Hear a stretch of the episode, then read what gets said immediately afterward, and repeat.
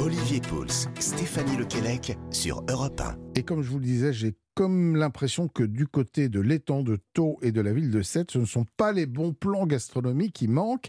Pour nous en parler, Marie-France Para, elle est chargée de la communication à l'Office du tourisme de l'archipel de Thau et elle nous rejoint ce matin. Bonjour Marie-France. Oui, bonjour à vous. Bonjour Marie-France. Comment allez-vous? Ben, divinement bien, le soleil est au rendez-vous, euh, les bons produits euh, n'attendent plus que vous.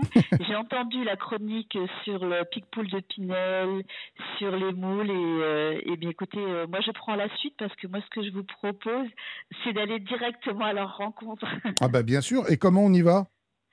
Alors écoutez, il y a plusieurs options. Moi j'aime bien, j'aime bien aujourd'hui euh, euh, vous donner le petit bon plan, c'est euh, la voie verte. En fait, aujourd'hui on peut faire le tour de la lagune de Thau. Moi je dis lagune, vous avez entendu? Je dis lagune et je dis pas étang parce que c'est une lagune.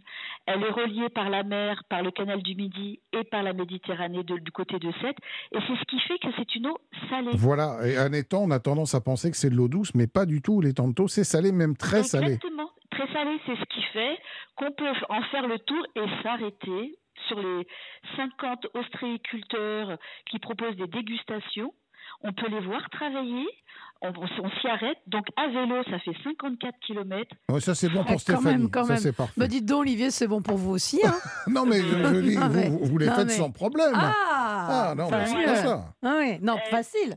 Et je peux... astuce, petite astuce, aujourd'hui, on peut louer euh, des vélos électriques. Ah non, ah. non, non, pas de ça chez nous. nous, on est des besogneux. Mais, ça, ça, monte pas trop. Ça, Non, c'est plat. C'est plat, il y a quelques petits. Ça vous donne. Alors, effectivement, on arrive directement chez les ostréiculteurs, on s'y arrête. Alors ceux qui sont labellisés vélo, eh ben justement, ils ont une petite attention. Si vous avez une crevaison, ils peuvent vous dépanner. Euh, ils vous accueillent avec le sourire toujours. Et puis vous vous arrêtez. Alors vous avez la recette des moules que j'ai entendue juste avant de Stéphanie, mais nous on a la brazoukade. Oui. On s'arrête, on repart, on s'arrête à Balaruc, on s'arrête à Bouzigues, on s'arrête à Metz, on s'arrête, euh, voilà, à Marseillan. Il faut prévoir quoi la journée? Oui, Hum. Mais vraiment, en partant, vous avez largement. On peut s'arrêter du même coup. On a le temps pour s'arrêter, voir le musée de l'étanto pour comprendre comment, parce que c'est une particularité cet étanto, comment comment poussent les huîtres et, les moules.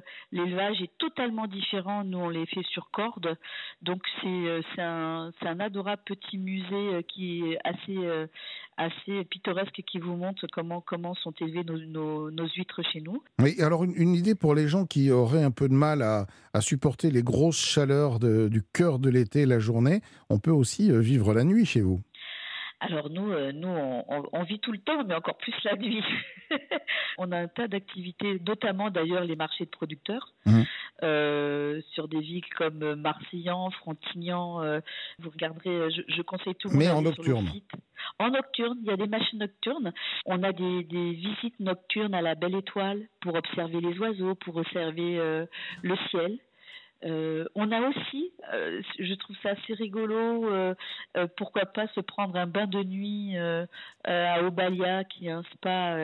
ils allument, ils mettent, ils mettent de la musique et les piscines sont éclairées. Et bien sûr, je ne vous ne parle pas de la programmation estival, de concerts. Euh, je ne sais pas si vous connaissez le théâtre de la mer, qui est un incroyable amphithéâtre à ciel ouvert. Magnifique. Ah ouais, je vous invite à venir. Ce que je dis toujours, même si le concert est, moyen, le lieu, est, le lieu est tellement incroyable, est tellement magique. Mm. Euh, euh, voilà. Et puis, et puis, et puis, on est en période de joute. Nous, la saison des joutes, donc c'est joute nautique. Euh, je ne sais pas si je dois rappeler ce que c'est que les ah bah, on, on, bien sûr, on le voit très bien, hein, ces, ces, bateaux avec, euh, avec euh, les, les, grandes lances, et on, se, on se pousse et on se, on se jette l'un à l'autre. Alors, on, va peut-être essayer d'ailleurs avec Stéphanie une petite une joute, petite joute. petite joute nautique. Avec grand plaisir, je vous invite à assister et même à participer. Vous savez qu'on organise les joutes de la presse, si vous voulez. Eh bien, c'est noté. C'est noté. merci. Merci beaucoup, euh, Marie-France Para. Vous êtes chargée de la communication à l'Office du tourisme de l'archipel de Thau. Et on a bien vu qu'il y avait énormément de choses à faire, qu'on soit euh, gourmand ou un peu moins. Donc, euh, bah, belle destination euh, vacances si peut-être vous avez encore euh, un petit trou dans votre agenda, si vous cherchez un lieu où vous poser. Les bords de l'étang de Thau et la ville de Sète, c'est absolument magnifique.